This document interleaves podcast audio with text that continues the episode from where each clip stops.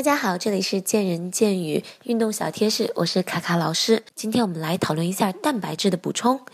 那么在我们的听众当中，大部分都是运动爱好者，所以呢，我建议大家以我们的体重公斤数乘以二，就是我们每天摄入蛋白质的这样一个数额。比如说，如果我们是六十公斤的同学，那么你需要的蛋白质每天是一百二十克，而在我们的蛋白质每一餐当中，三十克是一个摄入的极限值。也就是说，你即使再补充更多，你的身体在这一餐当中也不能吸收更多了。所以在一百二十克。平均乘三十克每一餐，我们就这一天需要四餐，所以你在运动之后需要补充一餐，主食三餐也是每餐都要有三十克蛋白质。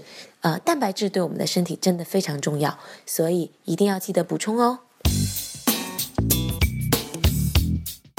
好，我是酷爱健身的 Ada 姐。我们的节目自开播以来，受到很多听众朋友的支持和鼓励，Ada 在这里一一表示感谢。有你们，我会更加努力哦。